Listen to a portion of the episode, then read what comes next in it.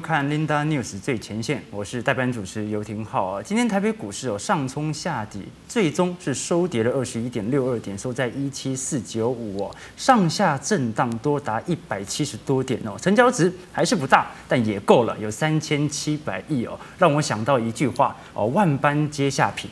唯有台积高哦，今天仍然是以全职股作为主要外资的回补的对象哦。在目前这样的一个盘势哦，我忍不住马上要直接破题来询问我们今天的语谈嘉宾江进才江老师。江老师先跟大家打个招呼。哎，大家好，各位投资朋友，大家好。江老师啊，我们上次哦有针对几次台北股市本轮的反转来针对一些行情的推演哦。上一次台北股市的反弹，主要就是由八月二十一号当时台积电的涨价效应开始带起来的。不过。本波的反弹当中，很明显都是无量上涨哦。在现在这个阶段呢、啊，我必须承认的一点哦，我跟很多散户朋友啊，都面临的同一个状态，就是把自己的自选股给打开，除了大盘，基本上持股过去几天都是跌的，都是跌。对，这种状态要怎么解释？好，那其实来讲呢，就是说这一波从低档上来反弹的一个过程里面来讲，台积电涨了。对。那浩浩记不记不记得去年年底台积电在涨，嗯，也都是同样的情况。不过那一波真的涨的是比较凶一点，这一波老是涨得有一点怕怕的，对不对？对，那这一波涨得比较怕怕的，为什么？量缩了嘛，嗯，因为上一波来讲成交量都是还有五千亿、五千八百亿嘛，嗯，那这一波来讲，你看看都是三千在三千七百亿，就它成交量萎缩来讲呢，就是说它集中的一个情况会特别的一个明显，代表什么？投资朋友现在都是。赔钱比较多，嗯，那当然在台积电上涨的过程里面，最高兴的是谁？外资嘛，嗯、外资持有台积电来讲，虽然你是四成持股啊，不值啊，嗯，快八成啊，啊快八成，对，快八成。ADR 啦，对，对对，加起来快八成的持股，嗯，所以涨这个来讲，台积电最，呃，这个涨台积电的外资最最高兴嘛，嗯，所以你看现在最近台币最近一直狂升值，为什么？嗯，钱进来嘛，嗯，那他又什么？又赚汇差嘛。对不对？然后又赚什么？又赚台积电吧。嗯。哦，所以说这一个台股来讲，大家的一个心理要要有一个准备哦。就是说台股来讲呢，就是说往往直角在换人做的一个过程里面来讲，特别容易。你看这一波涨上来就靠两档股票嘛。嗯。联电跟台积电。没错。对不对？嗯。那涨到这里来讲，当然很多人就说：哎，那我的航运股啦，我的其他的股票怎么办？嗯。人气退潮了，应该应该跑就要跑。嗯，哦，投资人要讲，就是说，您的意思说，台北股市即使现在在反弹格局，在牛市当中，有些股票不对了，还是要砍哦。当然啦，呃、哦，那股票不对，你你你抱在那边来讲呢？这个就好像我我我常在举例呀、啊，是，就好像我们是现在在看一出戏哦，现在很多人对不对？嗯，那这个戏退潮了，你怎么办？嗯，你赶快跑啊！你不跑，你留在那边做做什么？嗯，人会笑哎。那、第二个是什么？很多乐色跟你维稳，人家跑的乐色都丢在那边嘛。嗯，哦，所以那那就是说，你看戏的你要怎么样？你知道戏结束了。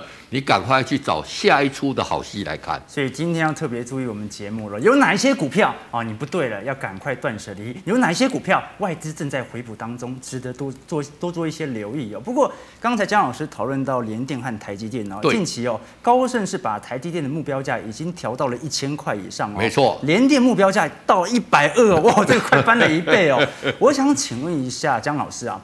很明显哦，这一波不管是成熟制程还是先进制程的呃价格的一个调涨啊，很明显影响到外资对于台湾全职股的评价。但我比较好奇的是一点哦，很多人说这一次台积电的涨价两种因子来做解读，第一种。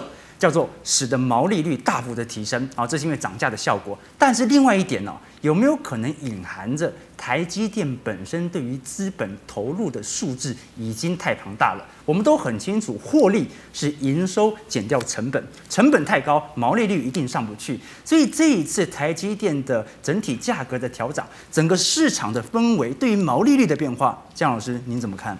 好的，那么当然，台积电跟联电来讲，因为这一波来讲呢，其实缺货比较明显的，是在成熟制品啊。那当然，这些先进制程里面来讲呢，初期来讲怎么样？第一个，它投入的成本很高嘛；第二个，初期的订单比较少嘛。那你投入的这个资本支出投入很高的话，你折旧来讲就来得比较高。所以我们看来讲，我们来看一下二三零三的这个联电，哎，我们把它打开来看，你看它已经已经涨。一路的直一路一去不回头。这种是标准的上方无卖压哦，上涨无限的感觉。对对对，它这里创了二十一年的新高嘛，嗯、那就一一路创新高嘛。嗯那二十一年前买的股票，谁还会拿出来卖？不会了嘛，所以就一路上去嘛。那我们再看二三三年的联啊，这个台积电，你看台积电来讲，相对是怎么样？比较弱势嘛。嗯。所以说这一个部分来讲呢，其实这个股市里面是最聪明的。嗯。就是说大家知道这一个这一次是成熟制品来讲呢，它调涨价钱会调得比较快。嗯。所以你看看联电来讲就来得比较强嘛。嗯。所以如果说从毛利率、从获利的一个角度来看，当然。台积电的一个毛利率还是哦优于这个联电，但是从市场上需求的角度来讲，联电就远远优于台积电了。不过这也是属于短期上需求量能的一个变化啦。现在整体半导体制成的交货期还是拉得非常长，也就代表着从中长期来看哦，不管是先进制程还是成熟制程哦，在一到两年期上扬的趋势不会有大幅的改变。不过礼拜五我传出一项消息，就是说联电要即将入股奇邦，我们都很。清楚，奇邦是做封测厂哦，在联电在这个时间点要切入这个奇邦，然而在今天的股价上的反应，联电其实其实涨跌互现啊，没有太大的一个波动度啊。江老师是怎么看这样的一个并购案呢？好的，联电入股奇邦来讲，因为以前来讲，联电跟台积电他们底下的公司是什么最多、嗯、？IC 设计嘛，对，什么联咏啦，什么联捷啦，一大堆，联家军、台积电都是 IC 设设计比较多嘛。怎么跑到下面来了呢？对，那联电这一次来讲，我们看像哦这个六一四七的一个奇邦，我们把奇邦打开来看怎么样？就是说大家觉得说，哎，今天怎么留了一个开高走低，直接杀下来？对啊，为什么？因为它事先已经先涨了嘛，嗯，哦，人家大家已经知道已经先涨一波了，所以投资朋友在看到一个讯息里面来讲呢，要看到什么呀？它事先有没有先反应？嗯，如果已经先涨了，哎，可能开高你就要小心了。嗯，那第二个来讲就是说，其实以目前来讲呢，就是说，像以前我在台塑集团嘛，嗯，我我也跟大家讲过，就是说我们去诟病一家企业是什么？往往在它最不好的时候去诟病，你会赚钱吗？为什么？便便宜价吗？第一个便宜嘛，嗯。哦，第二个来讲，我诟病整顿好之后来讲呢，刚好碰到那个旺季嘛，嗯。哦，你说你这个齐邦跟台积，他现在联电策略联盟，他马上可以两个彼此哦，这个手手牵手心呃坦诚相见嘛，嗯，比较不可能，他要经过一段时间的一个磨合。一个磨合嘛，对。对不对？那磨合好哇，景气最好已经过了，嗯，对不对？所以说说在诟病这个情况来讲，第一个就是说，这个价格很低的时候你去诟病，嗯，哦，你你你你要提早一年两年看到这个产业的趋势去诟病，你获利的机会就会比较大，嗯，你在最好的时候去诟病来讲呢，往往可能这个磨合的时间哈，就是说你磨合好哇，啊，景气也过了，嗯，所以说呢，这个人家你看看像郭台铭跟这个王永庆，他们几个在投资之后是怎么样？在景气最不好的时候，我敢去去大量投资。所以奇邦其实现在算不是很好喽。它现在算很好啊，嗯、所以说市场解读就开低走高嘛。哦，哦，那如果说今天是很不好的时候，就是怎么叫开低走高啊？现在是开高走低嘛。哦，哦，那这边是要时间去做一个整理。啊，以我个人认为，我觉得联电去入股奇邦十趴，嗯、对联电整体的一个经营来讲是有帮助的，嗯、是正面的。嗯那短线涨多了，在这边稍稍做一个震荡。是，那有人低档买了获啊，这个获利了结。那如果你没有的，其实拉回。反而是你个一个可以买的。看到刚好日 K D 现在是呈现高档死亡交叉了。没错没错。反而我们可以等到 K D 指标来到一个相对低乖离的时候，黄金交叉再来进行买。没错，就是说它稍稍整理量缩的时候，再进场去做一个布局，会来的不错。对。嗯，不过市场上另外一个聚焦的焦点哦，是外资在近期回补当中啦，除了联电跟台积电之外哦，有一档原物料个股啊，就是中钢，近期的买盘力道也是非常强烈。如果我们切一下二零零二的中。刚可以看得出来啊，近期外资的回补力道是持续在增加当中。但是老实说了，中钢这档股票已经牛皮很久了，已经在这边盘非常长的一段时间了。在现在这个时间点，我们要怎么衡量外资的动作？它是在逢低进行一些中长期的布局，还是说，如果未来几个交易日中钢的量能如果慢慢放大的话，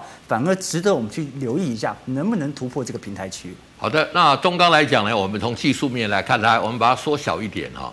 从技术面来，就是有你好讲讲的哇，整理几个月，一个月、两个月、三个月、四个月、五个月几乎都没涨啊。嗯，好，那这个来讲，就是说那个时候中钢从这个六月呃七月份的盘价维持平盘，六月份盘价维持平盘之后，就一路几乎都没有什么涨。嗯，好，这个是它的这一个整个基本面的一个部分。对，那当然现在我们讲的就是说，在整个这个钢铁的市场里面来讲啊，现在面临两极啦。第一个来讲就是说，中共来讲极力在打压这个钢铁的价钱，所以我们看到铁矿砂的。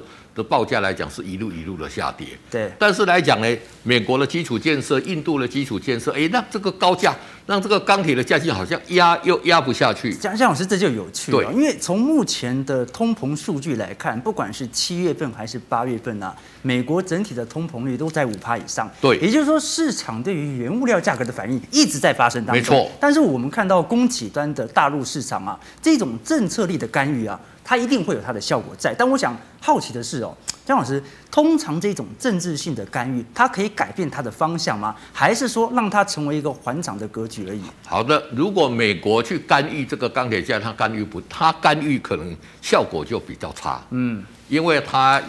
不一定说你下令他就会做嘛。对。那以中国大陆他要去干预来讲，他的力量就很大。嗯。你看最近中国为了呃这个习近平，对不对？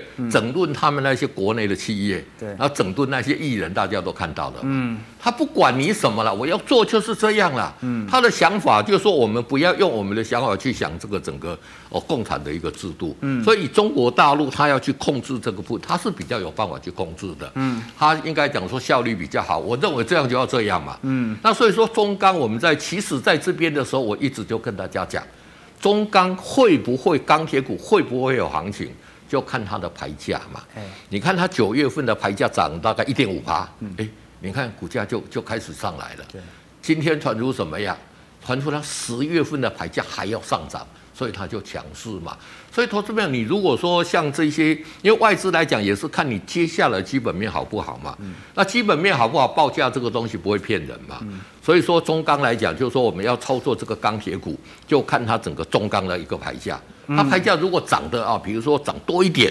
哎，这个股价来讲，有机会就会创新高。我觉得特别有趣的一点是什么，江老师？就是说，最近我在研究一档啊，中钢旗下的中钢构。对，导播可以切一下二零一三哦，中钢构这档股票啊，在近期啊，已经呈现了剧烈的反应哦，也就代表着市场其实对于十月份的钢价的一个上涨，它是有做一些反应的。但是中钢在这段时间，它也是上涨，但上涨的力道稍微缓一点点。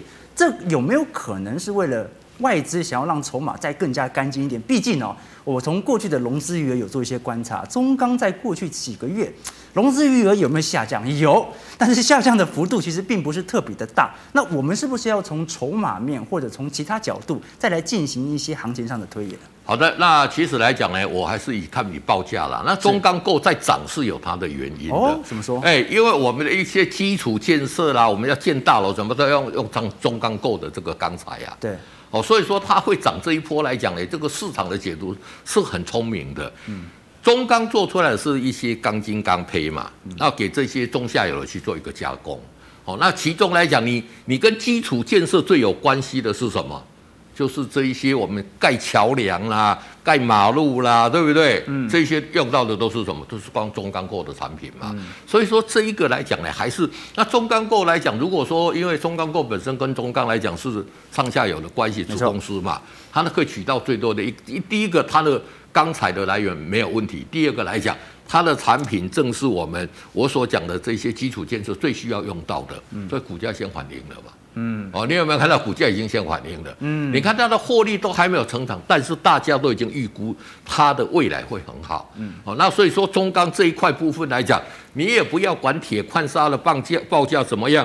你也不要管这些废铁的回收的报价怎么样，你看它的牌价就好了。嗯，牌价上涨，哎，股价就会上涨。嗯，对。所以其实整个大方向的趋势，只要我们掌握好，我趋势就在那里，股价反应也是迟早的事情。没错。我还想问一下江老师哦，对，刚才我们提到说，整体外资回补的个股当中，当然主要还是以流动性比较高的全值股为主要的方向啊。但是当它的资金主要轮动到这些全值股的时候啊，前阵子哦烧的比较多的电动车概念股，像做电池的啦，做导线架的啦，二极体的。的啦，这些资金看起来是有一些流出的一个迹象。所以在现在台北股市择股的逻辑当中啊，我们真的要以这些流动性比较大的全职股为主吗？还是说，当这些中小型个股啊开始产生了新一波的修正和休息的时候，反而是我们进行一些部件建仓的时候呢？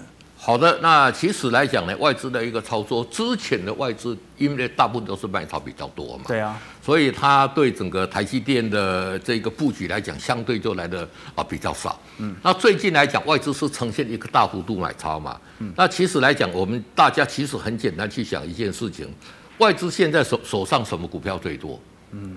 就就是就是台积电嘛，啊对对，哦，所以他他他来讲讲有一个最大的一个帮助嘛，嗯、所以说在整个半导体来讲，我们再看一下二三零三的一个联电来讲，嗯、其实近期来讲，你看看也都是站在站在买方嘛，对，所以外资它最熟的东西来讲呢，其实人外资来讲，他的研究员对什么？对电子产业最了解嘛，那电子产业最了解，他最了解的是什么？当然是台湾最主流的这一些所谓的一个半导体的族群嘛，嗯，哦，所以说这一些来讲是什么？这个才是真正外资里面的一个主流部队在布局的，嗯，外资里面来讲，我们知道最大的是什么？大摩跟高盛嘛，那特别高盛来讲是美系的一个龙头啊，没错，所以你看看最近。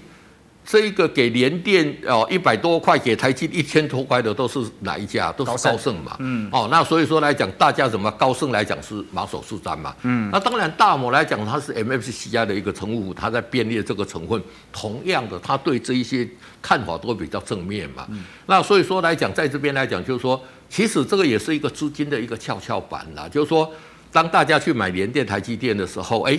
大家就想说哦，大家就赶快哦，手中的股票先卖去买这，因为这两这两档股票，第一个你要多少资金进去都容纳得了嘛，哦，这个呃这个族群够大嘛。那至于电动车来讲，我觉得也是短线涨多了稍稍整理也是合理的。我们国内哦，我们国内的龙头国泰来讲，对认为电动车未来的十年是百兆的商机呀。嗯，百兆的商机不会一下子就这样消失啊。你看看，那未来的成长幅度很大。我们看像四七二一的一个美琪玛。好，我们把美金法打开来看，很凶啊，其实涨势也是很凶嘛，有没有？嗯，对不对？那涨势很凶嘛。而且你看啊，它已经开始盘了，代表什么？代表从乖离指标来看，它慢慢的要休息，来到一个部件的区域。对，反而这种股票啊，在大盘啊稍微啊让你休息一下的时候，我们可以做一些观察，对不对？对，那其实这种股票来讲，它它整理的这个过程算很强势哦。嗯，它并没有回档整理哦，它就盘，它是横向整理。对，那像这种个股，我常跟大家讲说，像这样的族群。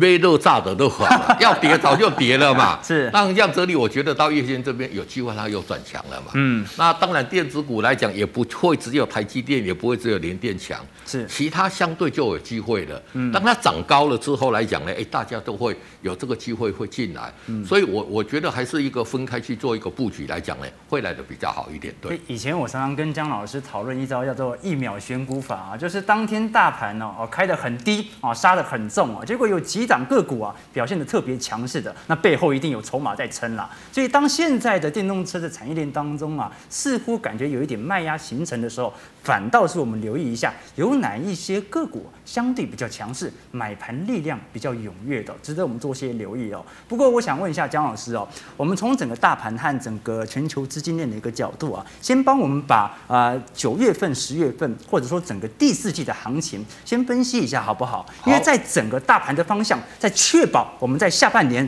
往一个牛市氛围的状态底下来看的话，我们对于这些资金的部件就会比较有信心了。毕竟大盘如果反向转弯，那我们就要害怕了。所以整个在九月份，尤其是 FOMC 会议到今年年底的美联储联总会的购债的一个步调来看的话。姜老师是怎么做做观察的？今年有可能会有修正的机会吗？好的，那原本来讲，大家认为就是说，整个美国联总会来讲，可能九月如果说没有这个这个将这个购债减缓，可能十一会就开始嘛。嗯。结果上个礼拜五公布出来的这个非农就业数字，哇！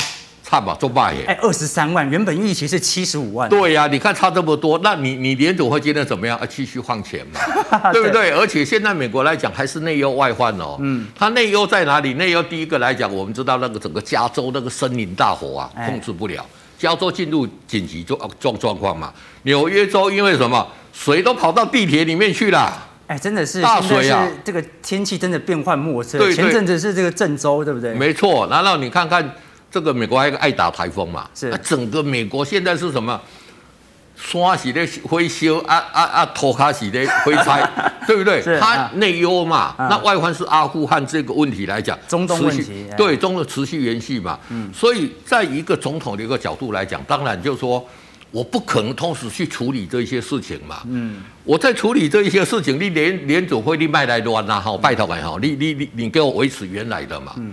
那那所以我觉得这个整个资金行情会会持续啦。嗯，那持续出来来讲，我们选股还是回到基本面嘛，有业绩涨价的。你看，哎，钢铁股涨价它就涨嘛。嗯，那航运股虽然也是说，航运股这一次涨是涨什么？你要看得清楚。嗯，今天的报纸讲说，航运股在下个月，呃，这个运会持续调整是涨什么？嗯，是涨附加费，它不是涨运费哈。嗯。那涨附加费就代表什么？它运费它也不敢涨了。那附加费是给这一个哦码头啦，或者说什么这个吊车的这一方面啦。所以我觉得这一方面来讲，在航运族群来讲，在人气退潮的过程里面来讲，除非它的基本面够强，嗯，除非它可以再突破前波那个高点，那看起来现在来讲需要很长的时间去整理嘛。嗯，那面板这个族群，你看看八月。跌价十到十五趴，九月跌价十到十五趴，这个族群来讲怎么样？就先跑嘛，就不要去布局。嗯、那比较好的是什么？我们刚刚讲的啊，比如说这个哦，这个很缺货的晶片族群，嗯，然后这个我们讲的电动车族群，然后瓶盖股，哎，苹果苹果九月可能下下礼拜开始，对对，新机就出来了嘛，你看。这个大立光，它这个呃九呃呃八月份那些已经成长了嘛？对，他跟你讲九月会继续成长嘛？没错。哦，所以苹概股也可以留意。嗯。另外一个来讲呢，我觉得就是说，如果你资金比较小，喜欢做这个比较小众的，嗯，那我们的五倍券概念股你就可以留意。哎哎，要出来了，政策要出炉，对，政策要出炉了。嗯。这一些题材要出了，大家怎么大会就先去布局嘛？嗯。所以。整个总起来来讲啊，就是说业绩往上的，哎，我们就进去可以布局。对，业绩在在有可能有疑虑的，就先避开。嗯，好，用业绩的角度来讲呢，我想来讲，就是说在整个操作来讲呢。是哦，最能符合大家的一个需求的，对。最好的是怎么样？因为业绩很好的，股价还给你回调的，那就是明摆着让你上车的嘛，对不对？没错，提供给各位。不过刚才江老师讲到这个现在的天气变幻莫测，要提醒一下哦，这两天下午会有午后雷阵雨哦，大台北地区的这个我们的观众朋友要稍微期待一下雨季哦。对，对，对。好，那来到我们的这个个股提问时间啊，其实我觉得刚才江老师已经把整个牛市的氛围的方向讲得很清楚了，只要现在的就业情况。没有好转，美国整体的经济环境没有好到一定程度的话，那么联准会会怎么样？歌照唱。舞照跳，我们就继续嗨啊！持续的期待这个牛市有不错的氛围哦。那么来到一个个股提问的一个环节当中，观众有任何的对于个股上的提问以及操作上的想法和建议，欢迎你在我们的聊天室当中来进行一些询问啊！如果你迫不及待想要请江老师来帮你做一些呃个股的一个见解的话，也可以加入江老师的 LINE 啊，由江老师本人亲自来跟你做一些交流哦。那我们先看一下这个在 GMoney GMoney LINE 群里面所进行的提问当中哦啊。有网友特别提到说：“老师想请问一下，八一五零的南贸是否可以进行一些加码？其实，在过去一段时间，这档股票哦，车用哦，表现的还算是比较强劲。没错，本轮大盘的上涨当中啊，它也并没有被冷落掉哦。没错，这种股票是强者恒强吗？还是说我们必须要等待一个修正的时间点再行加码？”其实这个股票来讲，就沿着这个五日线上去嘛。其实，在我的认知里面，这就是一个强势多头的一个股票了。嗯、你看它沿着五日线、五日线一直涨嘛。那这些涨来讲，如果你在低档这边没有布局，你在后面要去买，有时候往往你会买不下下手。嗯、所以说，这一个就是说，我们如果买在起重点，买在起涨点，你会怎么样？你比较不会怕嘛。嗯。哦，因为你会你会想说，哎，大家买的价钱都是这么吧。差不多嘛，嗯，那你如果你有买在高点，你会想说，哎、欸、啊，我我我现在买六十块啊，人家那个号只有买五十块，嗯，哎、欸，那那那怎么样？不一样的处境啊，感觉会不一样嘛。啊、所以我觉得像这样的一个个股来讲，要加码，我是也不建议在这边去做一个加码，嗯，因为它整个这个 K D 来讲也是来到这种高档嘛，嗯、所以你如果有持股的，哎、欸，你就守着五日线，而且今天来讲呢，哎、欸。有稍稍跌破五日线嘛，嗯所以有持股的做一个续报的一个动作，没有持股的，其实你等它拉回，有组成一个底部再进场，也许你不是买在最低点啦。嗯，我说我们做股票也不一定要买在最低点，但是什么？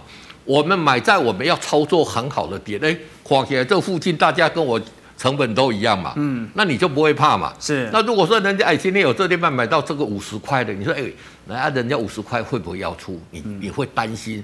你会担心怎么样？你就没有办法赚它一个大波段。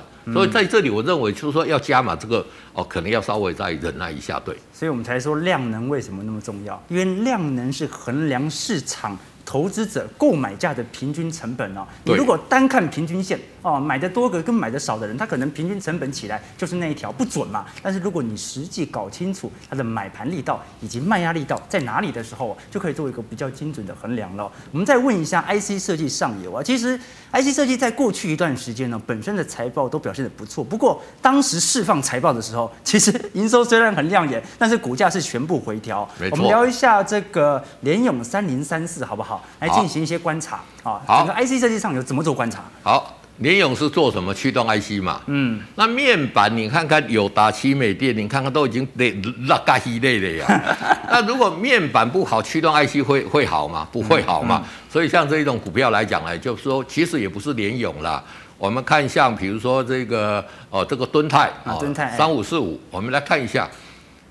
你看这个更加弱势嘛？对，哦，这个是产业是息息相关的，不可能说哦，这个连哦，这个友达哦，情创不好，你下游驱动 IC 会很好。哎，这所以现在我们依靠这种基本面来投资，其实有很大的谬误在，因为当时六七月份本身财报，你看像这敦泰表现的也不错，哎。对，而且这个才恐怖啊！哎，其实敦泰，你看它的一个业绩来讲呢，还是持续都还在创新高啊，你有在这样子下来，但是。春江水暖鸭先知嘛，你看到这个哦友达，你看群创，你就知道说它后面会不好嘛。嗯，所以人家这边已经跟你哦表现了嘛。我们回到三零三四的联勇来看哦，所以说这些股票来讲已经弱势了嘛。那如果照你来讲，这个跌破五日线，我一直拜托大家，一直千拜托万拜托，其实我拜托大家，我也是为大家好啦。讲实话。我说这个跌破五日线你要出嘛？嗯，跌破之后你等什么？你等它底部有成型再进场做布局嘛。嗯，那底部没有成没有成成型你就怎么样？你就等嘛。嗯，那如果你当初没有出反弹减码，嗯，就这么简单。哎提供给各位。那么我们再看一下六二六九的台郡啊，做软板的哦。其实台郡在近期的股价，老实说也不是很强势，很多中小型股票其实都这样子，最近不是特别好。对，每次投资朋友有问到这一些所谓的这些 PCB 的时候，啊、我就跟大家讲，其实很多人就看那那要看很久了，我。从来没有改变。我说现在来讲，整个 PCB 里面最好的就是 ABF 载板三雄嘛。嗯。好，比如说我们看像八零四六的蓝电，你看来电今天怎么样？嗯。创新高嘛。哎。哎，三一八九的景硕，嗯。今天怎么样？创新高嘛。对。三零三七的星星怎么样？创新高嘛。嗯。那这个族群都在创新高，所以很多人来讲就都来问我 PCB 哦，比如说你现在。问的这一个这个台俊来讲，六六九，我们再回头看一下，那这个在创新低嘛，嗯，所以我就一直很多人来，包括问台俊啦，问华通啦，问什么？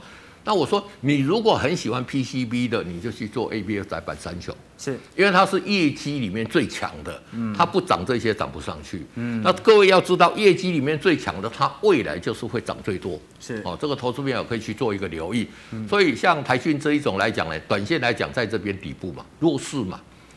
哦，这个底部也还没有出来嘛？你看它 K D 一直没有办法站上五十嘛，嗯，所以如果有反弹，站在前码，还是转到 A B F 载板三雄去做操作。对，嗯，我们来看一下整个航运股的一个表现啊，来跟各位做一些借鉴和观察啦。至少啊，如果现在有被套牢的，或者在相对买盘程度比较踊跃的时候，也许是一个出清的机会在。我们看一下二六零三的长龙好不好？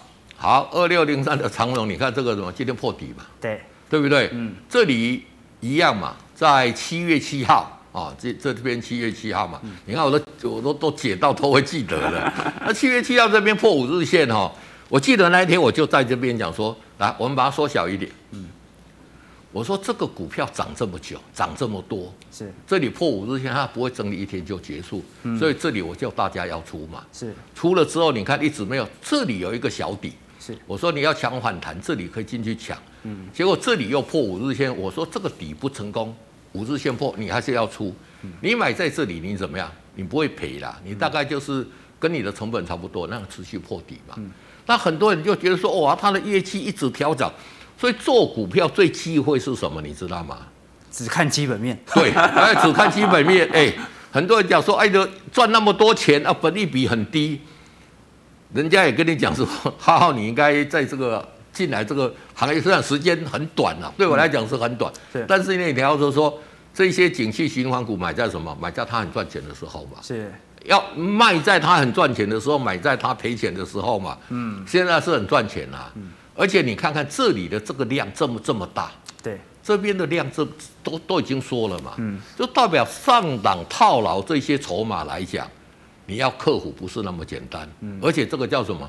连环套啊，一直下来，一直下来，嗯，这个套牢的筹码越来越多啊，嗯，所以这个它一定要经过一个很长的一个底部，让这一些上档的筹码得到沉淀嘛，嗯，而且你看看 K D 值这个叫什么？弱势嘛，嗯，所以像有这样的股票反弹，就是说你如果有听我的话，哎，在这边要出，我也在跟大家苦口婆心讲，要出，要出，要出。嗯，那、啊、你如果说都不听我的话，我在讲什么你也听不进去啊。那、啊、如果说你愿意听我所讲的，你现在这个股票先把它卖掉，等它底部有组成一个底部，再进场去做一个布局。嗯，而且以长荣这样跌下来啊，不是结成一个小小的底部就可以了，它的底部一定要组成很长的一个底部，嗯，它才会有个大涨的机会。嗯哦，所以说如果有持股，还是要在这边做一个出脱的动作。对，我刚才江老师聊到这个量能的问题啊，我也深有所感。你看到目前的量能啊是快速的缩小当中啊，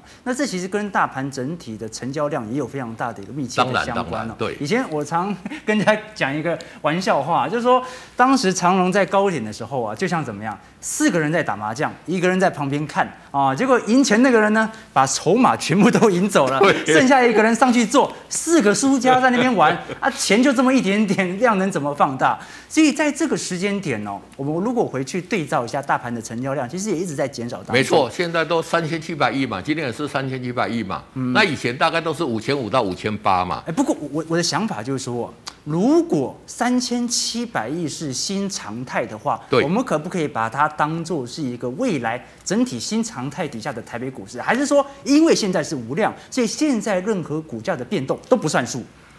当然，股价变动一定算数，不能不算数嘛。嗯、那当然，这一次的成交量会从五千八啊降到三千五左右的话，嗯，最主要我们知道当冲嘛，政策。其实当冲的这个量减少，减少，哦、啊，这个减少很多了。那为什么会减少很多？第一个，当初大家来做当冲的，大家都赔钱，大家也去想说，哎，啊，我每天在那边赔，我是有多少钱可以赔呀、啊？嗯，好、啊，那第二个来讲，就是说政策也做一个打压嘛。嗯，好、啊，那当冲现在来讲呢，这一种是一个。一个恶性循环，就是说，当冲我越做越不到钱，我越缩啊，量就越缩，它会量滚滚会一直缩下去嘛。嗯，好，所以说这个部分来讲呢，就是说大家可能要去习惯。那很多人说，哎，那以前来讲，那当冲多少，现在当冲多少，所以他套牢的筹码也许没有那么多，这个我承认。对，也许套牢没有筹码那么多，但是来讲呢，就是说。除了当冲这个，它的主流的资金往哪边去流动，这个也是很重要，所以投资面要去做一个留意。嗯，那你现在航运族群来讲，就是怎么样？大家不要了嘛？对，就好像那个时候大家在讲航运，就是说两年前大家在买口罩的时候，嗯、哦，那个时候什么恒大、毛宝、花仙子什么一大堆，或或者说讲那一些。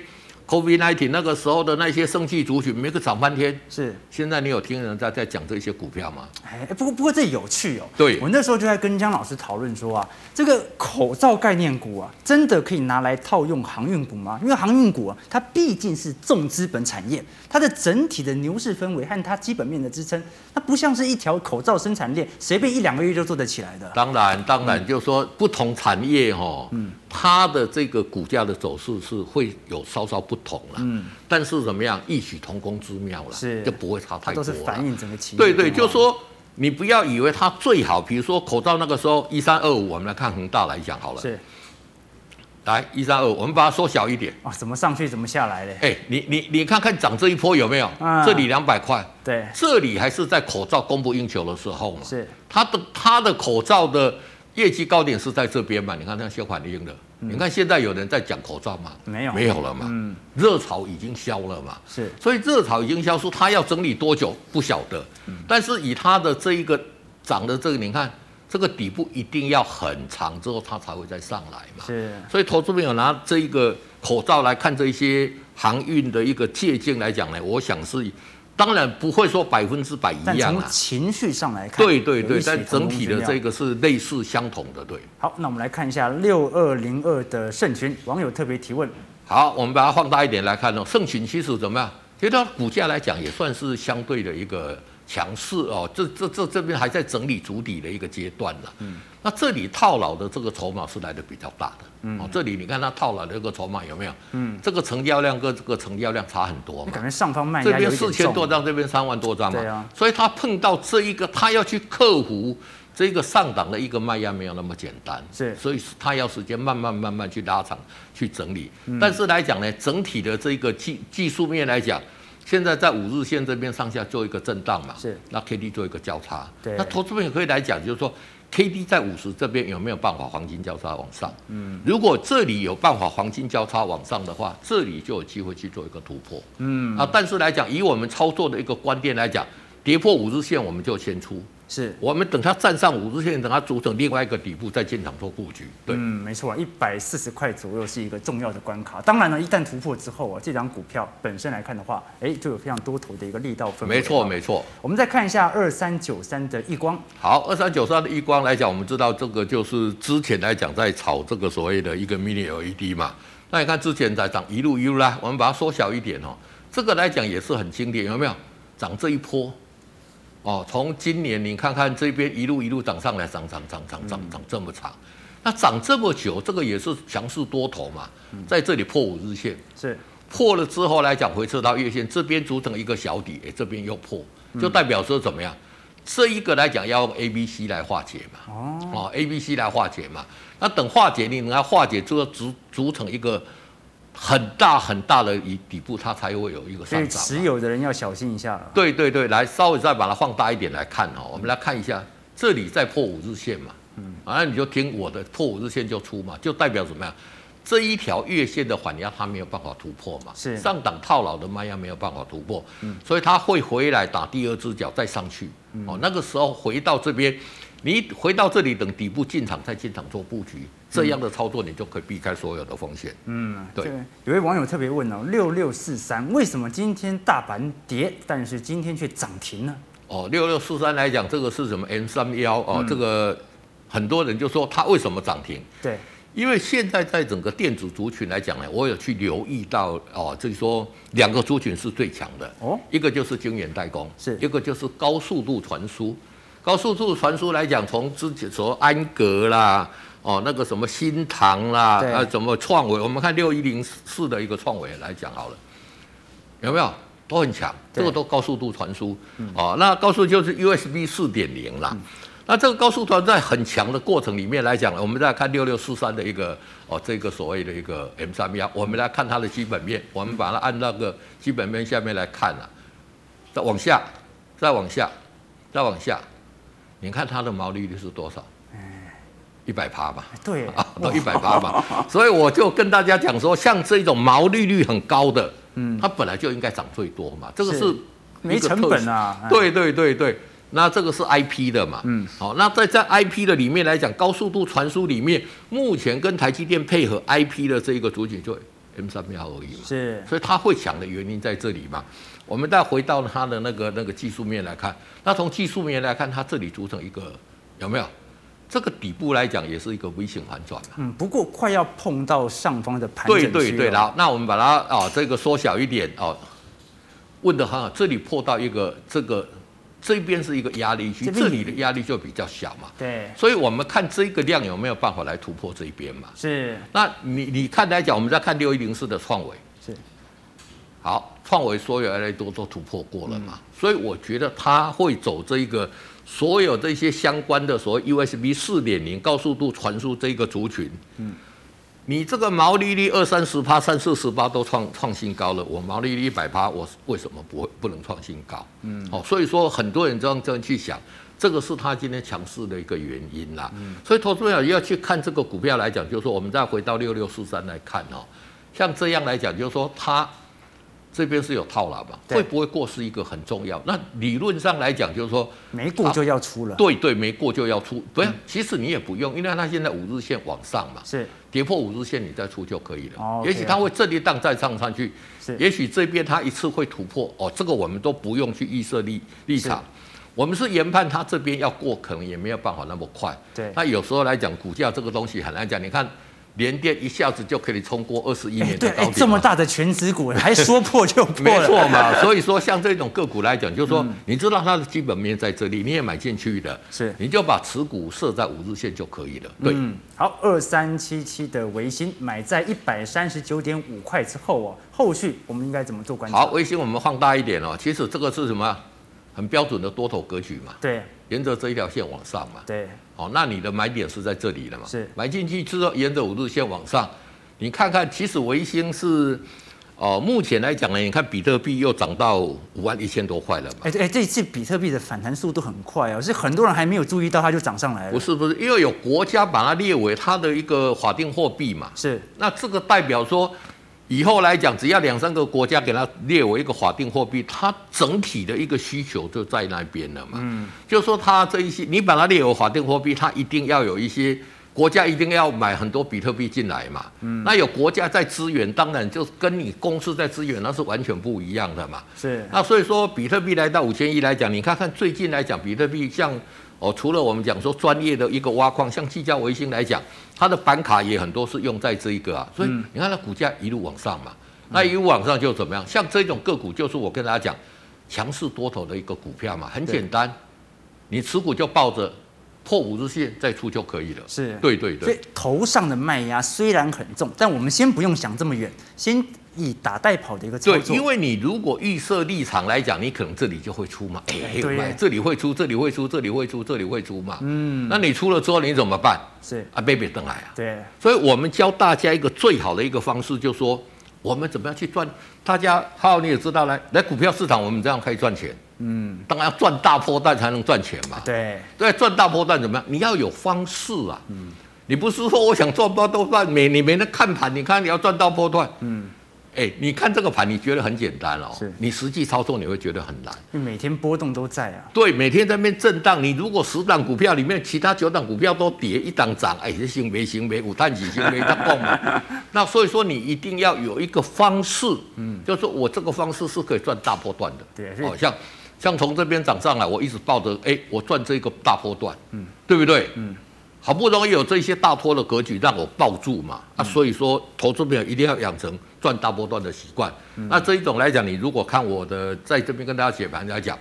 这五日线是最好的一个依据嘛，是。不破你就给它抱着，嗯，这个叫做什么？叫移动式停利啊？对，那你抱着你自然就可以赚一个大波段嘛，嗯，对，五日线操作法跟追女追女孩子一样。啊，你就死缠着她，等到她不理你了，她也提醒你了啊，没错没错。我们看一下三七零七汉磊的成本价，如果现在在一百一十块的话，现在的一个角度是续报还是停损呢？其实汉磊在这边破这个五日线，这里就就要出了了。哦，那虽然说这一个幅度也不是很大哈。对。其实你那边出来讲，就说那时候的五，来我们这边按空白键，那个时候大概是一百零八左右，你会出在一百零八了。是。那你出在一百零八有一个好处，就是说下来你整主体在进场嘛。嗯。那这里会跌到哪里？我觉得说像这边来讲，我觉得这一条纯分析来讲，这一条这一个。季线在这边应该会有支撑了，嗯，好，但是来讲呢，就是说操作你养成纪律有一个好处就是什么？你不用管说啊，我买在多少钱，嗯，哎，投资朋友很很喜欢问买到多少钱。其实股票你知道吗？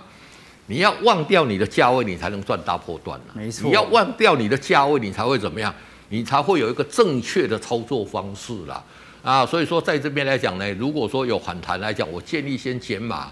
等到底部出场，底部有成型，你要买在进场做一个买进的动作。对，对我时常跟姜老师做讨论哦，其实有一点呢、啊，我们是有共识的，就是真正股价的变化，其实不来自于基本面的变化，而来自于情绪上的一个推演。怎么说呢？我最近跟姜老师讨论说，本益比的概念是什么？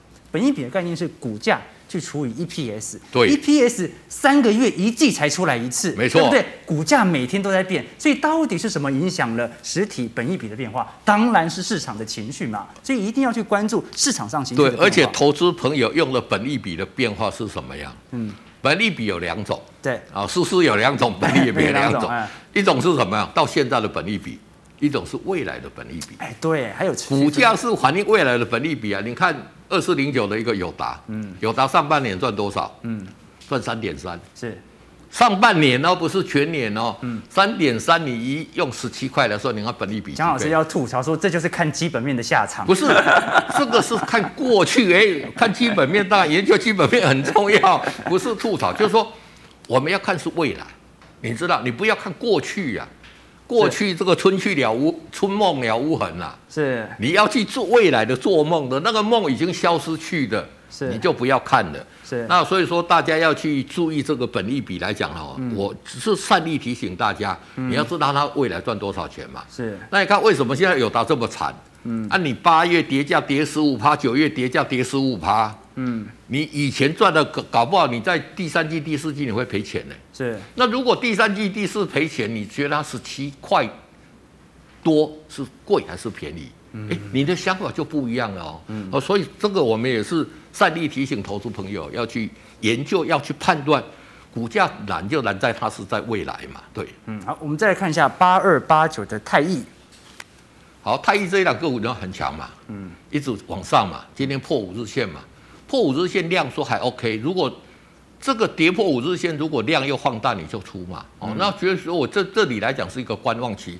如果明天直接开低下来就出嘛。嗯。啊，如果明天又站上五日线继续往上，就沿着五日线继续往上，你就继续报嘛。嗯。所以在这里来讲呢，也就是说像这一种，你你看从这里涨上来，哎，人家都在跌，它不跌，为什么？它持续往上，这个就是我跟大家讲的多头格局嘛。嗯，那这一种多头格局来讲，你就顺着这个五日线来做操作就可以了。嗯，那这里今天是有稍稍跌破五日线，嗯，如果在这边出也 OK，但是因为它是量缩，可以再观察一天。嗯，那明天的走势就很关键。嗯，明天如果说啊直接跳上五日线持续往上，你就持续爆嘛。那如果带量跌破五日线啊，就先出。那你这个方式是怎么样？你有赚到这个大波段在这里吗？是哦，这个投资朋友来讲呢，在操作来讲呢，看我们解盘的过程里面，同时学一些技术分析，其实是不错的。对，五日线是江老师的必杀剑啊。没错，我们看一下三四四三的创意，买在四百五十二块哦，这个时候是要续报还是卖出呢？支撑价在什么地方？好，那直接就往上就沿着五日线直接上来嘛。嗯，好，今天碰到五日线，收盘这边大概是五日线嘛。嗯。那当然来讲，在整个台积电涨价的过程里面来讲，两个族群嘛，一个是 IP 啊，一个是所谓的呃这个 IC 设计嘛。嗯。IC 设计它成本马上就垫高了嘛？为什么？因为台积电给你它的价钱就垫高了。嗯。它能不能转嫁出去？这个你要观察。所以像联发科啦，我们讲的这些联咏这些 IC 设计的，你要去留意。嗯。那像创意这个教授，这个是 IP 嘛？它是跟台积电收收权利金的。台台积电的价格涨越多，它权利金就入来越多嘛。嗯，所以像创意这一种公司来讲，它是实质受惠的。那以创意来讲，你看看它这边沿着五日线一直往上，一直往上，一直往上嘛。那你就什么抱着跌到五日线你才出嘛。嗯，那你就可以赚这个大波段的嘛。是哦，那这个投资朋友来讲呢，就养成这种操作的方式就可以了。对。好，三七零七的汉磊成本价在一百一十块，可以续报吗？哎，汉雷刚讲过，刚才讲过了哈，刚才讲过了。那我们再看一下，呃，六七七零的利基电哦，最近哦，TrendForce 出了一篇报告，是针对台积电、联电、利基电还有世界先进，它是被列为全球半导体当中哦四家非常优良的台湾企业。没错，没错。所以整体来看，我们怎么看近期的一个股价的一个反弹表现？好的，那当这个都是比较成熟精远的一个代工厂啦，力积电、那个世界先进跟联电嘛，那台积电是先进制成的嘛，那个力积电它也是怎么样？它相对起来它已经委屈了嘛，啊，沿着这条线上上上上上，它沿着这条线上也是怎么样？也就是说你就设停利嘛，嗯，设的这个五日线，五日线破你就出，不限你就抱着嘛。嗯，所以你明天起来就看一下，哎，五日线打电话去跟营业讲，哎，有破不不破不破，你的你的拉破哎，破你的拉出，安尼有简单不？嗯，好，我们看一下八零五四的安国，今天重跌了七个 percent 哦，看起来已经跌破五日线了，是不是已经达到我们停利出场的时候？对，那今天来讲呢，就是说其实它是量缩了，啊，相相对这个量来讲是量缩，所以没出的还可以再参考。对，那明天走势就很重要了，嗯，因为这个明天。如果再往上来讲，这个 K D 就钝化了嘛。嗯。那如果明天带量往下，啊，你就你你就要出。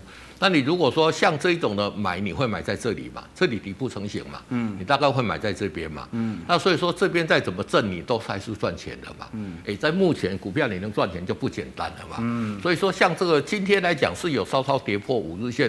五日线是在这里嘛？大家可以看到，哎，差不多，其实跟收盘没有差很多啦。哎，哦，那所以说你你你你如果因为它量缩，哎，要再观察一天可以。你如果说有严格执行我跟他讲的操作，应该这边出也是 OK 的，对。嗯，三零一七的旗红哦，哎，我们来看一下，近期来看反弹的速度也很快。对，反弹速度很快，它就很强势嘛，就多头格局嘛。你看量有出来嘛？是。好，然后。这个整个沿着五日线往上，股价持续往上，然后怎么样？K D 在五十持续往上嘛。那像这种股票来讲，就是我跟大家讲的。好，我们把那个线缩小一点来看哈。你看这上面来讲，还是有一些小这个套牢的压力就没有那么重嘛。对，已经攻到这里就没有那么重嘛。嗯。那你就看它的要不要持续往上嘛。嗯。那你就守着五日线就可以了。你如果有持股的，哦，那跌破五日线，哎。就做一个出脱，没有持股了，你现在也不用进去买。你看它上去攻不下来，如果有拉回，再组成一个底部，像这样的一个底部出来的时候，再进场做布局。嗯，对。好，六四八五的点距哦，今天卖压比较重一点点哦，这算不算一个小头部啊？对，它这里是一个小头部了，这里就已经破五日线了嘛。哎，好，那你看这边怎么样？K D 死亡交叉嘛。嗯。最重要是怎么样？量持续萎缩下来。嗯。哦，这一种量持续萎缩对它来讲就相对不好的嘛。嗯。所以这里是一个小头部，小头部怎么样？反弹减码换股操作。OK，对我们再看一下六六零三的富强新。好，六六零三的富强新今天也是相对弱势嘛。对。那其实富强新会相对弱势，因为行业股今天弱嘛。嗯。那其实它还是在整个多头格局里面嘛。是。好，那这一个来讲呢，就是说，其实富强新这个家公司我有报告过，它低价嘛。你说它会跌到哪里？然后呢，我拜访哦，大家可以参考，就是说它，它这家公司很好玩的，哈，你知道你知道怎么样吗？嗯。去年十二月跟你讲，我的订单是三个月，是，哎，已经在手的订单满三个月，嗯，那业绩一路成长，哎，结果到三月的时候，跟你说，哎，我订单呢满啊满了四个月，那结果业绩还是一路成长，到六月的时候，跟我订单呢满了五个月，嗯，结果业绩还是一路都成长，结果到这一次股东会跟你讲说，哦，我在手订单看到明年的第一季了，嗯，就代表什么？它接单的速度比它出货的速度还要快嘛？是，所以业绩已经在创新高，这个订单还进来，所以我觉得像这种低价的公司哈，其实以公司来讲，第一个转亏为盈嘛，嗯，第二个来讲，它是印度基建跟哦最大的一个受惠股之一，嗯，哦，那另外来讲，中国大陆现在用到美国基建也要用到很多的这些工作母机嘛，嗯，特别是什么？哎，它是大家都不知道，它也是电动车概念股啊，哎。我们电动车很多要用到这些射出成型的东西嘛，它也会用到，所以我觉得像这种低价的公司来讲，就是说，其实你如果纯操作来讲，这里底部就有出来，今天是有稍稍跌破五日线，对，明天再观察一天，如果再上去的话，诶，直接就上去，嗯，那如果没有的话，回到这边来讲，可能会再组成另外一个头部，嗯，那最重要来讲就是说它的。呃，八月份的业绩，我去拜访的结果应该会在新高边缘啦。嗯、那九月可能会持续创新高了。蒋老师已经先做一些观察。对对对对对。那所以投资朋友如果喜欢这样股票的话，做一个做一个比较中长线的一个布局是 OK 的。对。好，月纳三吞问说，Linda 今天是打 AZ 疫苗，所以是停号代班吗？他他是礼拜三打啊，那他现在就是先先准备打疫苗，对不对我们一定要好好来准备这件事情的，对不对啊？好了，提供给各位啊，因为时间有限啊，现在。已经两点五十三分了，江老师回答大家的问题很多，但是他不会停止回答大家，所以大家有任何的一个兴趣，任何对于个股操作建议的想法，欢迎你加入江进财江老师的 Line 当中来跟老师做一些询问和分析哦。我特别喜欢江老师的一点啊，就是就事论事，就线论线，就股票论股票。我们当然要把整个宏观的氛围给搞懂，但是哦，真正影响股票长期业绩的是基本面，但是影响股价变化的是情绪面，而整个方向是整个宏观面。所以姜老师会一波一波的把整个市场上的讯息提供给各位，给各位做一些参考。如果各位有一些兴趣的话，也可以订阅我们 G Money 的频道，按赞加分享，或者留下你的问题，或者你想要询问的一些个股，在明天的节目当中持续为各位做一些解析，提供给各位。我们下次见，感谢老师，拜拜各位。